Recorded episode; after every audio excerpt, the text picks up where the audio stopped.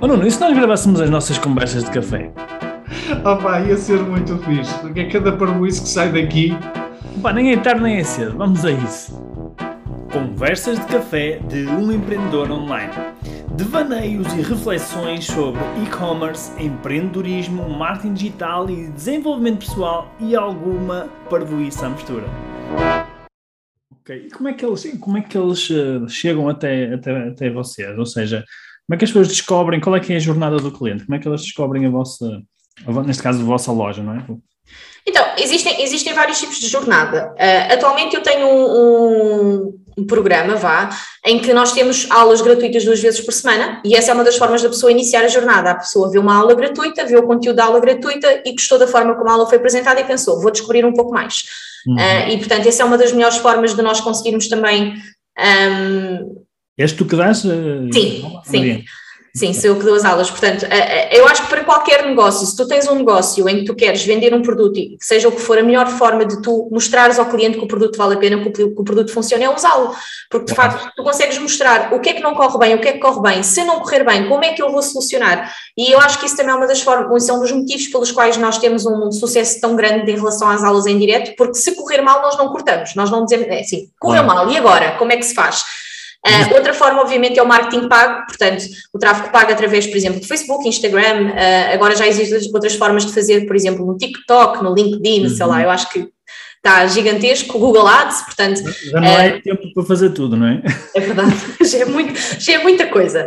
Eu chamo-lhe a revista Maria do Digital, não é? Porque isto hoje em dia, basicamente, antes as pessoas iam ver o horóscopo à revista Maria e viam os anúncios.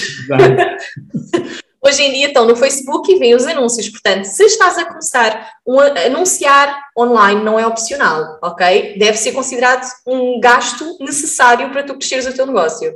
Exatamente, é isso mesmo. E temos muito, muita entrada orgânica, por acaso. Eu, apesar de que eu invisto bastante, visto uma boa parcela de dinheiro em anúncios todos os meses, uh, o, as nossas vendas orgânicas são sempre maiores sempre uhum. maiores. Portanto, eu acho que acaba por ser também o boca a boca. O facto de nós sermos tão bem avaliados em todo o lado, nós em, vamos, acho que já finalizámos o terceiro ano no negócio, temos cinco estrelas em todo o lado, seja Google, seja Facebook, é o nosso ranking, portanto, acho que estamos a fazer alguma coisa certa.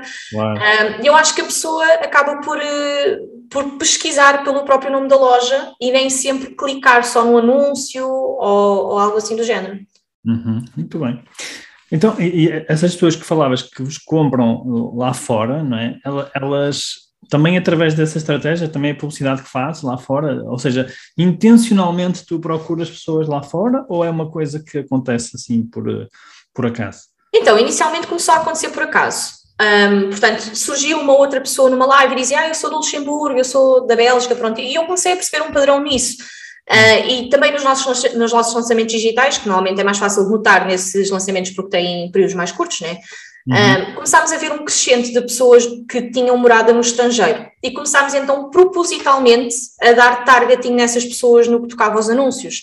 Porque, obviamente, se por algum motivo nós temos pessoas no estrangeiro com interesse que chegaram no orgânico, isso quer dizer que, muito provavelmente, com o tráfego pago, nós vamos conseguir alcançar ainda mais pessoas no estrangeiro uh, que conseguiam ter esse interesse. Um, e para qualquer comerciante ou wannabe e-commercer, um, uma dica é, obviamente, um português que está no estrangeiro tem tendência a ter um poder monetário maior. Nós temos um dos salários mínimos e médios da Europa mais baixos, portanto, hum. normalmente o português que está a viver no estrangeiro não tem a barreira de língua, porque ele fala português, uh, e acaba por ter um poder de compra superior ao português que está em Portugal, por norma, obviamente. Existem pessoas que ganham muito dinheiro cá, mas também existem pessoas que ganham muito dinheiro lá fora.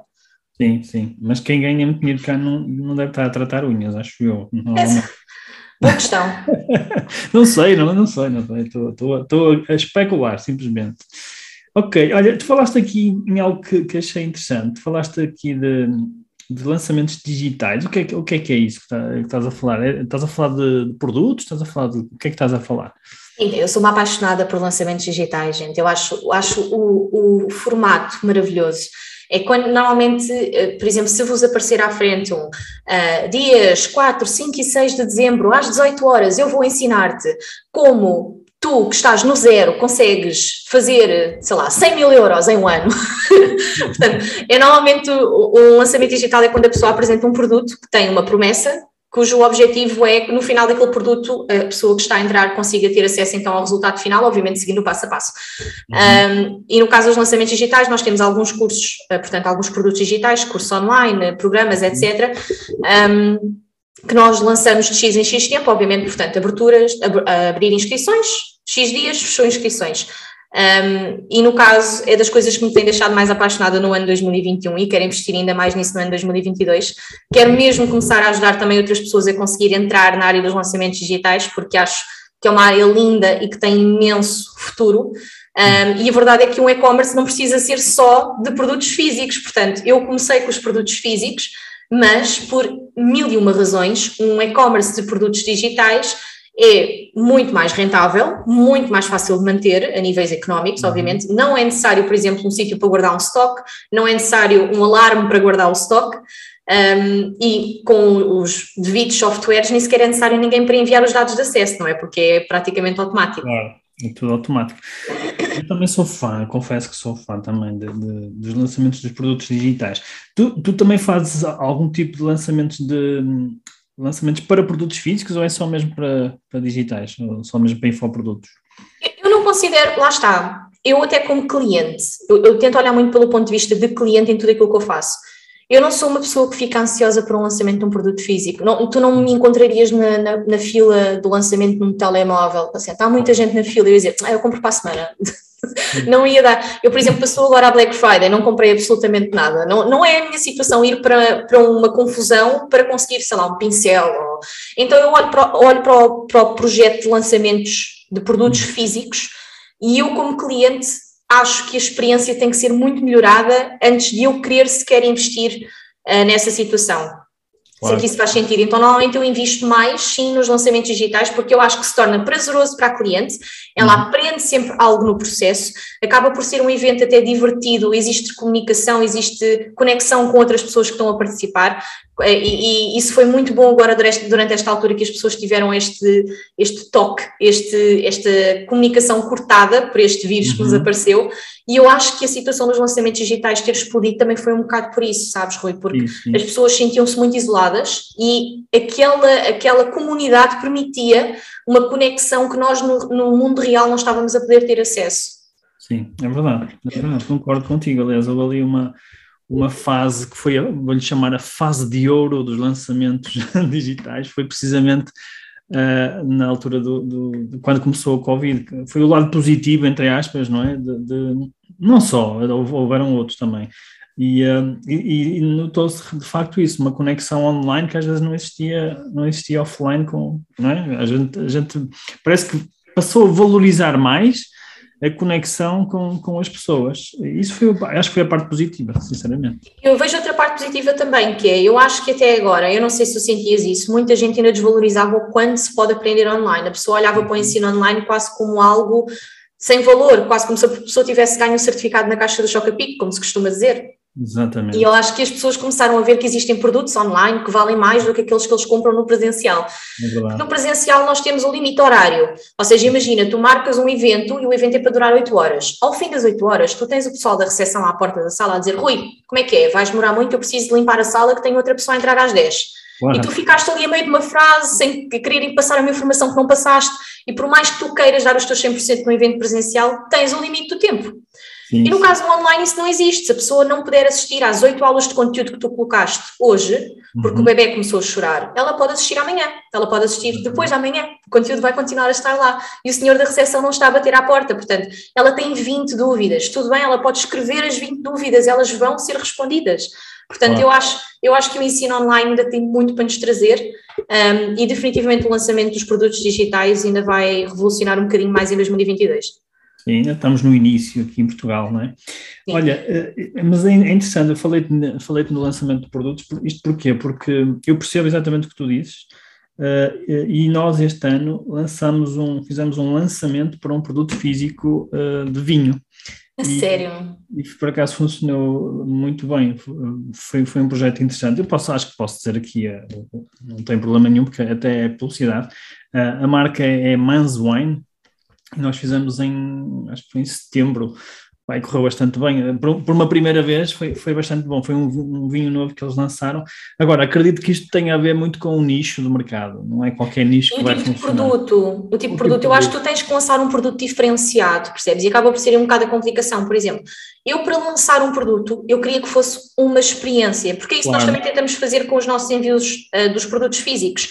Não é um envio normal, por exemplo, há sempre uma surpresa dentro da caixa. E eu quero que, se for para lançar um produto, tem que existir um investimento imenso ao início, porque as coisas já têm que estar prontas, não podemos estar à espera de receber o dinheiro para depois atrasar os envios, não pode funcionar assim. Uhum. E, e, que seja quase que. Eu não sei se tu sabes que aquele evento que existe no estrangeiro, que é tipo um concerto, que tu, quando tu recebes a chave, tipo, só falta saírem pessoas a dançar dentro da caixa. Há um evento assim, que é uma chave que é para, para aceder ao evento, e para ser um produto, digital, um produto físico lançado, eu acho que tem que ser uma coisa assim tem que chegar e tu tens que ficar parvo com aquilo que tu recebes. Estás a falar do Tomorrowland, não sei. É exatamente, Tomorrowland. É, é uma experiência realmente. Aquilo é, uma... é e, eu, acho que é isso, eu acho que é isso que qualquer e-commerce tem que vender. Se uma pessoa estiver a tentar entrar no mundo do e-commerce para tentar vender o mais barato, vender o, o mais rasca, simplesmente dizer que chegou, uhum. eu acho que não vale a pena. Nós, por exemplo, nós focamos-nos em que o receber dos nossos envios seja uma experiência. A caixa uhum. vai perfumada, Uhum. Nós temos um cartão de obrigado e um cartão a pedir para a cliente partilhar nas redes sociais, o que impulsionou muito o feedback, que nós podemos partilhar nas stories também. E vai sempre com uma oferta que é escolhida aleatoriamente e sempre surpresa. Portanto, uhum. é quase um efeito Kinder Ovo, ou seja, a cliente não sabe qual é que é a oferta e quando ela recebe a encomenda, ela fica ansiosa, ela sabe os, os produtos que ela pediu, mas o que é que é a oferta? Não precisa de ser um carro dentro de uma caixa, o simples facto de ser um mimo Sim, sim, sim. Faz ela, ela já fica satisfeita. E é uma experiência, abrir a caixa, o aroma agradável a sair. Tem o efeito wow, não é? Tipo, que ela não estava à espera. Sem dúvida, sem dúvida. Eu acho que, é, acho que faz todo sentido o que estás a dizer. Uh, e, e, de facto, quando nós fizemos o lançamento de um produto físico, uh, que foi, foi este ano a primeira vez, quando, eu digo quando nós, porque pronto, nós aqui na, na, na empresa temos vários, vários uh, modelos. Temos um modelo de, de, ensino online, ou seja, de curso online, temos modelo de mentoria, também temos modelo de, de consultoria e às vezes é, é mesmo done for you para os clientes, ou seja, neste caso foi mesmo done for you, foi ajudamos uh, ou quase done for you, ajudamos os clientes a, a lançarem os produtos. E, e no, no, neste caso em específico, de facto, não foi apenas o lançamento de um produto, foi um evento que fizemos. Uhum. Um evento com, com convidados, com, com pessoas que são referências mundiais, uh, e quem esteve no evento teve a ter uma experiência relativamente àquela área, que é a área do vinho, é? O tema tinha a ver com os vinhos portugueses, e depois podia ter acesso a uma coleção exclusiva. Portanto, eu acho que aí faz todo sentido. Tem que ser, tem que, nós temos é que ter a criatividade uh, para criar algo que não, que não existe, porque neste caso foi o que fizemos, ou seja, as marcas têm produtos, é? elas têm um modelo de negócio que já é tipificado ao longo dos anos. O que nós fizemos foi, vamos pensar um bocadinho fora da caixa, vamos pensar um bocadinho em criar algo que não existe, não é? Com os produtos que já existem na, na empresa, mas adaptados, um, ou com, neste caso com os melhores produtos que eles tinham, e criamos uma experiência para o utilizador. Qual é que é o benefício disso? É que para além de tu venderes bem os produtos, criaste um brand awareness brutal à volta da marca por causa daquele evento, não é? E criaste sim, sim. uma associação também muito interessante de pessoas que são conhecidas na área àquela marca. Então, então há aqui uma, uma transferência de autoridade, se quisermos chamar assim. Para a marca, sim, faz sentido. Então funciona. Eu acho, Diz, diz, diz. Funcionou bem. E eu ia te perguntar também se tu, pensando um bocadinho nisto, tu também trabalhas, por exemplo, com influencers, porque isto tem muito a ver com isso, tem muito a ver com essa transferência não é, da autoridade. Então, eu, eu, nós já trabalhámos com influencers ao início e para quem tem uh, pouco dinheiro para investir monetariamente, por exemplo, em uh, anúncios e etc., há muitos influencers que aceitam até, por exemplo, receber parte daquilo que tu vendes, imagina, sei lá, vendes vernizes, ela recebe X vernizes e dá um feedback sobre os vernizes. Obviamente, não, não tentes comprar o feedback de ninguém, tem que ser sempre um feedback honesto, portanto, manda produtos bons. Nós trabalhámos muito com essa situação ao início, um, mas depois começámos a perceber que o resultado não era assim tão positivo para nós e que o próprio do tráfego pago funcionava melhor para nós. Ou seja, o, por muito que a pessoa dissesse, ah, olá, eu faço isto, aquilo e o outro e recebi este verniz e acho maravilhoso, o, o, o potencial cliente olhava para o verniz e continuava sem perceber como é que ele funcionava. Se é que isto faz sentido. Então começámos a perceber que o facto de explicar o passo a passo de como utilizar o produto e pagar por tráfego pago para distribuir essa explicação funcionava melhor para o nosso modelo de negócio do que propriamente tu ter alguém a dizer que o produto era bom. Uhum. E também, obviamente, com o crescer do negócio, a quantidade de feedbacks que nós recebemos das clientes e mesmo nas lives, etc., está lá sempre a dizer os produtos são bons, a entrega é rápida, os, tudo é maravilhoso, etc. Próprio, a própria palavra dos influencers, pelo menos dentro da nossa área, acabava por não pesar muito porque ficava perdida no meio do resto da informação que estava a ser recebida, de feedbacks de clientes e, e afins. Uhum. Então, para mim, experiência pessoal, neste tipo de, no meu negócio em específico, não funcionou muito bem. Eu senti que funcionou melhor, por exemplo, em situações de dropshipping, quando eu tive um negócio de dropshipping, o feedback dos influencers funcionava super bem porque não havia muito feedback de clientes uhum. e também vai depender de produto para produto. Uh, mas eu acho que a certo ponto, quando a marca começa a ficar consolidada, tinham que ser influencers muito grandes uh, para, para continuar a fazer sentido. Quando tu tens o exemplo, por exemplo, dos, dos, do pessoal do YouTube, que, por exemplo, a Prozis tem sempre a falar neles, etc. Lá está, são pessoas enormes, que têm um público gigantesco e que um, passam a vida a dizer, ah, usa o código não sei o que, não sei onde. E aí faz um bocado mais sentido. E o próprio usa o código acaba por falar na marca e é o suficiente, product placement. Sim, sim, sim. E, no entanto, a Prozis não começou logo assim com, com pessoas muito grandes. Claro. Nós começámos, como toda a gente, não é? com os mais pequenos. Olha, e, e Mariana, e, e, o que é que é assim para o futuro?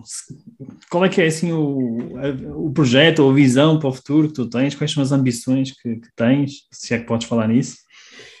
Eu sou, eu, lá está, tenho planos enormes, uh, sou sempre assim, sou um bocado uh, colossal nos planos, uh, mas para 2022. Bom, pensa grande, pensa grande. É, para 2022 eu quero muito começar a conseguir, como te disse logo no início da conversa, ajudar mais mulheres também a conseguir entrar neste mundo. obviamente, homens são bem-vindos também, mas eu, eu vou-me focar principalmente a tentar ajudar mulheres que passam pela dificuldade precisamente de isto não é para ti. Não, não é, isto não é para ti. E eu, eu sei que pode se tornar um bocado confuso uh, para ti, Rui, que estás desse lado e se calhar não passaste por algumas das dificuldades, mas existe uma pressão muito grande para as mulheres serem aquilo que era designado para as mulheres há, sei lá, 200 anos atrás. Um, qualquer conversa de família e filhos. E eu, tipo, gente, sabes o que é ter filhos? Ou seja, parece que nós somos reduzidas a isso. As pessoas ainda ficam chocadas, por exemplo, a não saber cozinhar. Eu não sei cozinhar, eu não quero aprender a cozinhar. Eu não, não, é, não é um objetivo meu. Ah, mas todas as mulheres têm que saber cozinhar. Ok, então eu não sou uma mulher, porque eu não sei cozinhar. E eu acho que é muito reduzida a isso. E a verdade é que hoje em dia nós temos uma sociedade de mulheres que uh, nós temos três tipos, na minha opinião, que é as mulheres que querem ser mães, e eu espero muito que essas mulheres consigam ser mães, e nesse caso as mulheres preferem muitas das vezes dedicar-se à família e acabam por talvez ter um trabalho um bocado mais tipo 9, 9 às 5, uma coisa mais automática, que seja um pouco mais fácil de resolver, Obviamente há mães que vão ser empreendedoras e devem andar sempre estafadas, porque eu não sei como é que se consegue ser bom nos dois trabalhos, acho que deve ser super difícil, uma criança demanda imensa atenção.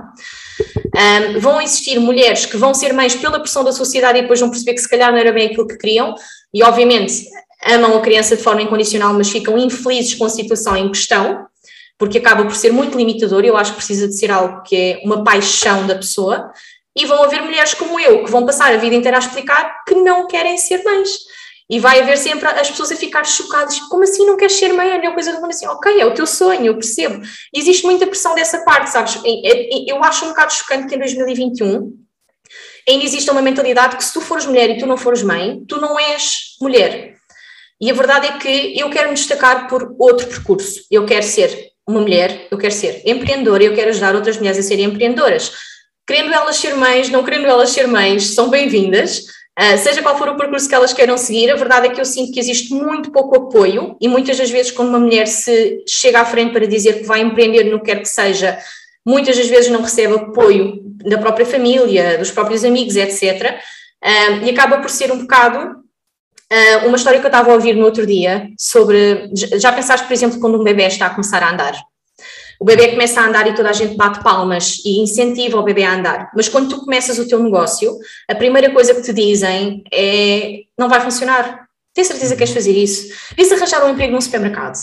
É mais seguro. E tu ficas a olhar para, aquilo e ficas a pensar assim, mas quando eu comecei a andar, toda a gente batia palmas, porque é que agora não me incentivam a continuar? E eu acho que na nossa área há muito isso, e eu quero muito investir nisso em 2022, em ser a pessoa que bate palmas para incentivar as outras pessoas a andarem, um, porque principalmente acho que falta muito isso na nossa área. E eu acho que qualquer pessoa que hoje em dia tenha um negócio e que não tenha desistido dele, se olhar para trás, percebe que muitas das primeiras pessoas que fizeram a primeira compra, as pessoas que apoiaram o seu próprio negócio, não eram família, não eram amigos, um, porque normalmente essas pessoas eram as primeiras a pôr dúvidas na cabeça da pessoa, e isso uhum. acaba por fazer o caminho do empreendedor muito só, se é que isso faz uhum. sentido. Não sei se tu sentes isso. Sinto completamente, aliás, eu posso me juntar a esse grupo para bater palmas, se quiser. Eu acho, eu acho que faz todo o sentido. Eu acho que nós precisamos de mais pessoas a bater palmas. Um, por mais louca que a ideia seja, porque quando eu cheguei a Portugal em 2018, toda a gente dizia que a minha ideia era louca, e eu só estou aqui hoje porque eu pus dois tampões nos ouvidos e segui em frente e disse: está bem, é louca, então fica aí, eu vou continuar. E, e, eu acho que muitas das vezes nem toda a gente está numa situação psicológica para conseguir ter essa atitude de tapar os ouvidos e continuar em frente. E eu acho que é preciso muita gente a bater palmas para conseguir que essas pessoas não fiquem presas a uma coisa que eles não gostam, porque eu acho que não faz sentido tu seres, sei lá, dentista a vida toda, se aquilo que tu realmente gostas é de carros. Exatamente. Não, falaste, falaste bem, falaste a verdade. Olha, e, e uh, pá, parabéns por isso, parabéns por uh, assumir essa independência, não é? E, e, e não teres medo de, de, de, falar as coisas como elas são porque realmente eh, as mulheres, eu não sou mulher, mas eu, eu sinto isso, eu sinto que as mulheres sofrem, tenho muita pressão, não é? tenho mulheres amigas e, e, sei, não sei porquê, por alguma razão nos meus cursos aparecem sempre mais mulheres que homens, não sei porquê, não sei explicar. Isso é bom, isso é ótimo. Não faço ideia porquê, mas eu, eu tenho muito contacto com, mas sempre foi assim, acho que desde, desde novo que eu dava-me bem com as mulheres, por acaso, é uma coisa, olha, não sei explicar. Sei que se calhar sinto, deve, ter, deve ter a ver com a relação que eu tinha com a minha mãe, se calhar, ou qualquer coisa assim, mas uh, realmente eu sinto muita empatia por, pelas mulheres. Uh, e atenção, adoro ter, adoro os meus filhos, e se não os tivesse, ficava, ficava pá, se calhar ficava um bocado triste, mas, mas eu percebo exatamente o que, tu estás a falar, uh, porque eu acho que as mulheres não são só, não, não é só isso, não, não, podem ser reduzidas a, as mulheres têm que ter a mesma liberdade que, que os homens têm, têm que ter as mesmas, ou seja, não deve haver esse preconceito, não é? Como, como existe ainda na sociedade, apesar de muito se dizer que, não, que já não é, que agora já não é como antigamente, Opa, mas ainda existe, temos que. Tempo para uma pequena pausa e para te dizer que se estás a gostar deste episódio, segue o nosso podcast e deixa a tua avaliação para nos ajudares a melhorar e a chegar a mais pessoas como tu querem fazer crescer os seus negócios online.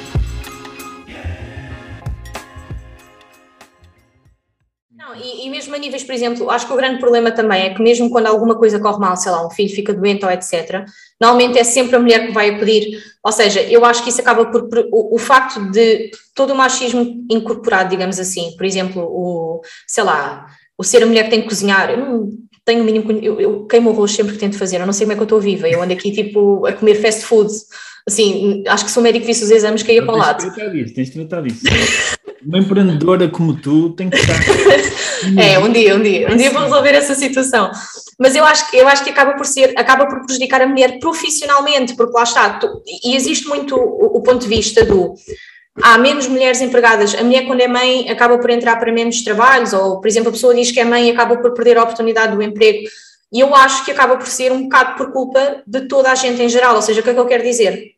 Quando tu tens um negócio também, Rui, tu precisas de poder contar com aquela pessoa. Aquela pessoa vai ter imprevistos, obviamente, mas se tu vais, por exemplo, escolher uma pessoa que é a pessoa que apaga o fogo da família toda, e quem diz crianças, diz pais, diz primos, etc., a pessoa vai ter que faltar ao trabalho imensas vezes. E eu acho que esse peso acaba por ser posto em cima, muitas vezes, das mulheres e acaba por dificultar a vida delas. E, e torna toda a situação da, da maternidade menos agradável por essa situação, que acaba por limitar uma outra, é, uma outra pressão né, que, que nós não temos, por exemplo, os homens, não é? é uma pressão acrescida que, que vocês têm, sem dúvida. Eh, não, não tem que ter, não é? Não tem Sim. que caso, não tem que ter, é, é, assumir e dizer, não, é isto que eu quero. E não quer dizer que não mudes de ideias, não é? Nunca se sabe. A gente, eh, somos seres humanos e estamos sempre a mudar, não é? Estamos sempre a, a aprender e a mudar e, e, e, está tudo bem, mudar de opinião, é, faz parte, faz parte da vida. Olha, mas eu também achei muito interessante aquilo que falavas de de nós acreditarmos no, nos nossos, nas pessoas, que é o que, o que eu, eu, é uma das coisas que mexe mais comigo, que é acreditar na capacidade das pessoas de fazer mais e melhor. E o que é que eu quero dizer com isto? Que aqui em Portugal nós, acho que é uma questão cultural que nós temos, que é, nós não, somos, não somos naturalmente empreendedores. Uhum. Nós somos educados para, lá está, trabalhar, ter um emprego seguro e, se possível, trabalhar para a função pública, porque lá é que é? Eh, é mais seguro e depois tens aqueles benefícios todos, etc, etc, que eu acho que não faz sentido nenhum, porque é que eles têm que ter mais benefícios que nós, eh, que uma pessoa normal, não é que não trabalha para a função pública, isso para mim não faz sentido nenhum. É, isso para mim também é discriminação, acho eu. E, e, e, portanto, temos esta educação, inclusive os meus pais deram-me essa educação e, e, eu lutei muito contra, contra, contra isso. É interessante que normalmente as pessoas, aliás, não sei se tu sabias, no Brasil, a maior parte dos empreendedores são empreendedores por, um, como é que se diz, por necessidade, ou seja, por, tal como tu, há um bocado estavas a contar que a tua mãe era solteira, então vocês tiveram que se virar, não é? E, e, é engraçado que no Brasil, eu ouvi há dias alguém falar nisso, num estudo qualquer, eh, a maior parte dos empreendedores é empreendedor não porque quer ser empreendedor, mas por necessidade, porque teve que se virar na vida. Sim. Então teve que ser, não é? Teve que procurar uma, uma vida melhor, ou porque passava fome, ou porque passava dificuldades. E então esse desconforto fez com que as pessoas uh, fossem empreendedoras. Por que é que eu estou a falar nisto? Porque eu acho que as pessoas não têm noção, mas as pessoas aqui em Portugal, para além da cultura ser essa, não é? Ser uma cultura de opá, não, não arriscar, não, não, não empreender, as pessoas vivem muito confortáveis em Portugal. Que, é, que ao contrário de que muita gente diz que é, ah, em Portugal está tudo mal, está tudo isto, está tudo aquilo. Esqueçam, se, se, as pessoas viajarem, elas vão ver que em Portugal elas vivem muito bem. E é por isso que elas não são empreendedoras, porque, porque não têm necessidade disso. Há sempre um subsídio, há sempre Há sempre é, coisa é. que, que, vai resolver. Uh, Deixa-me só terminar o raciocínio. E, e eu acho que muitas vezes também não, não as pessoas não, não são cheerleaders, não é? Porque uh, são as, as suas próprias frustrações, ou seja, ao ser o cheerleader de alguém que está a fazer aquilo que ela gostava, sonhava fazer, isso só demonstra que ela está a falhar né, no sonho dela. Estás a entender? Sim. É, eu, eu, acho que é um bocado a teoria do pai rico, pai pobre. Eu não sei se, lá está, uh, não sei se tu já tiveste a oportunidade de ler a obra do Pai Rico, Pai Pobre. Sou fã, sou fã. Um, eu, eu acho que, que o grande problema, e eu também foco um bocado nisso, é uh, muitas vezes nós recebemos conselhos de pessoas que não chegaram ao sítio onde nós queremos chegar. Uhum. Uh, e eu acho que esse é o nosso maior erro. É porquê? Porque imagina, uh, sei lá, um exemplo, o, a recomendação de guardar dinheiro tens que guardar dinheiro. Tens que guardar dinheiro. Gente, se vocês tiverem um dinheiro numa conta poupança, sei lá, e a conta poupança vos der Vou dar um exemplo, nem sei quais é que são os números para o ano que vem, mas imagina que a conta poupança, a conta poupança dá 5% por ano, a inflação é 10%, vocês acabaram de perder 5%, vocês tiveram o dinheiro parado no banco durante um ano a perder 5% do vosso dinheiro. Então, a, a, teoria do juntar dinheiro não faz muito sentido, tens que investir dinheiro. E sim, o dinheiro cresce investido. Agora, o dinheiro guardado, seja debaixo do colchão, do colchão ou seja no banco, ele está a perder valor, ele está a perder... Um, possibilidades de fazer alguma coisa com ele. Uh, e eu acho que a teoria do pai rico, pai pobre é um bocado por aí, ou seja, um, eu, eu, por exemplo, eu estive, eu atualmente mudei, um, vim para, a minha, para uma casa bem próxima da minha casa de sonho, eu vivia num apartamento a vida inteira, inclusive o, o apartamento do Reino Unido era minúsculo, e hoje em dia vivo numa vivenda com piscina e estou super feliz e tudo graças ao meu trabalho, e trabalhei imenso para isso. E quando eu estive para vir para a vivenda, houve uma pessoa que me disse, eu acho que tu devias mudar para um apartamento primeiro, depois acabas de pagar o apartamento e, e depois vais para a vivenda, é mais barato. Epá, eu ouvi aquele, aquela recomendação e eu pensei, sim, vou ficar 40 anos a pagar um apartamento para depois me mudar para uma vivenda, ninguém me vai dar o dinheiro, porque eu aí já vou ter 67 anos, eu nunca vou chegar à vivenda. E depois eu parei, peraí, mas a pessoa tem uma vivenda? Não, então porquê que eu estou a ouvir um conselho de uma pessoa que ela não passou pelo mesmo percurso que eu e ela está num resultado que não é aquele em que eu quero chegar. E eu acho que muitas vezes nós cometemos esse erro. Nós ouvimos um conselho de uma pessoa que está num resultado exatamente oposto daquilo que nós queremos. Sim. Ela não passou por aquilo que tu queres passar. É, ela, ela não passou pelo percurso, ela não teve as oportunidades. Vai passar, Exato, e, e, eu acho, e a minha dica acho que para qualquer pessoa que esteja a querer empreender no que é que seja e as pessoas estejam a mandar abaixo, isso não vai funcionar. Essa pessoa já tentou, essa pessoa já pensou em tentar, essa pessoa começou, começou um negócio igual ao teu e não funcionou. Foi isso que aconteceu. Se a resposta for não, tapa os ouvidos, tapa os ouvidos e segue. É engraçado que estás a falar, há, um outro livro que, que, está ligado com as finanças, com as finanças que também, não sei se já leste, que recomendo, que é Segredos da Mente Milionária, que é do T.R. Hacker. É, é, é, esse é fundamental, porque esse é um livro. Ah, que eu já tenho. Para mim é provavelmente dos, dos livros que toda a gente devia ler. Aliás, em Portugal toda a gente devia ler esse livro. Uh, tal, como o outro, tal como o Pai Rico, Pai Pobre. Eu sei que isto, hoje, este é um podcast de e-commerce, mas, mas não interessa. Eu gosto de falar, eu, eu adoro esta área também. Uh, e nesse livro ele diz uma coisa muito interessante, lá o, o autor, que é, uh, uma altura fui, uma altura fui, fui ao banco, então lá o senhor estava-me a, a, sugerir fazer um investimento lá num, sei lá, um, um investimento qualquer, não sei qual era. E uh, eu estava quase a fazer um investimento, mas depois pus-me a pensar e perguntei, você é rico? Ele, ele o senhor, para o, para o, neste caso para o, para o bancário, você é rico? E ele, mas porquê? Porquê é que me pergunta isso? É que se você não, não for rico, eu não vou usar o seu conselho para investir o meu dinheiro. Exatamente, porque se ele, se ele, se ele soubesse o que estava a fazer. Exatamente.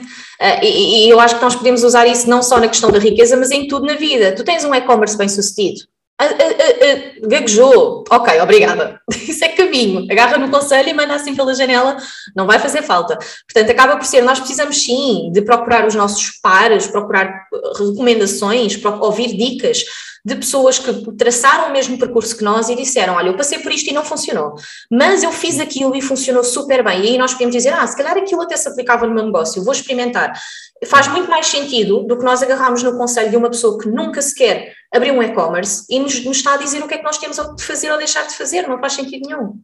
Sim, é isso, acho que é um conselho para a vida, não é? Que é uh, pedir ajuda ou pedir conselhos de quem já fez uh, e pronto, e já teve o resultado que, ela, que elas desejam. Olha, eu ia terminar com, com, esse, com essa pergunta, mas se calhar já respondeste, que é que conselho é que, tu, é que dás às pessoas que nos, que nos estão a ouvir e que pronto, e que estão ainda a começar, ou, que, ou até que já começaram, mas que eventualmente possas partilhar com ela alguma, alguma coisa que seja, um, vá lá, accionável, nem sei se existe esta palavra em português, actionable, não é? Tipo, algum conceito que possas dar às pessoas que, que elas possam pôr em prática e que eventualmente lhes dê algum resultado positivo. Sim, eu acho que o primeiro conselho é obviamente não desistir, porque eu acho que todos nós já pensámos em desistir, Sempre que estivermos a pensar em desistir, o que é que eu faço? Eu respiro fundo, eu deixo passar assim um ou dois dias e penso, ok, será que existe solução? E, e é bom procurarmos uma solução de cabeça fria. Uh, e esse é o meu segundo conselho, que é, eu nunca tomo uma decisão, e quando eu digo nunca é nunca, um investimento num negócio, um, sei lá, falar com alguém sobre uma coisa que nos agradou, ter uma reunião com a minha equipa de menos simpática, seja o que for, nunca tomo uma decisão acerca desse assunto sem literalmente dormir sobre o assunto. Porquê? O cérebro tem tempo de processar a informação que passou, porque às vezes nós, no correr do dia a dia, andamos ali nem processamos toda a informação que, que consumimos. Estamos no calor do momento, vamos dizer coisas que não fazem sentido para nós depois.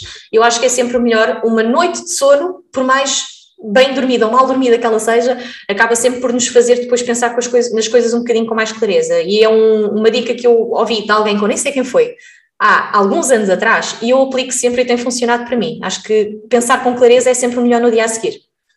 É não tomar decisões uh, emocionalmente, não é? Ou seja, deixar arrefecer até tomar decisões.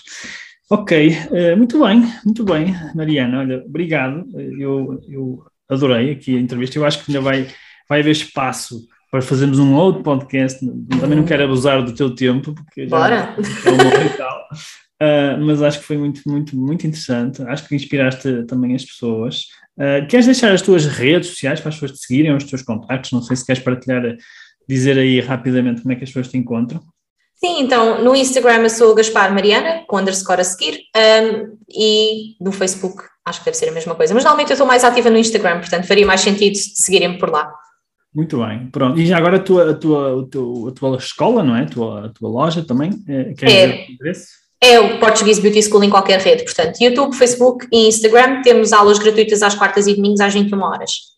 Boa, muito bem. Quem quiser encontrar no Instagram, procura Rui Cunha MKT e pode me encontrar lá e mandar uma mensagem, mandar um, mandar um bitite. Ele responde mesmo, ele responde mesmo, porque quando eu mandei o meu primeiro bitite ele respondeu-me. Exatamente, eu respondi. Muito bem, olha, Mariana, muito obrigado. Uh, uh, fiquei, mesmo, fiquei mesmo inspirado pela tua história. Acho que ainda vou querer saber mais, mas isto fica para outra altura, que é para, para a gente também se conhecer um pouco melhor e, quem sabe, fazer outro podcast também aqui. Tá bom? Olha, muito obrigado mais uma vez e vemo-nos em breve. Até já. Obrigada. Tchau, tchau.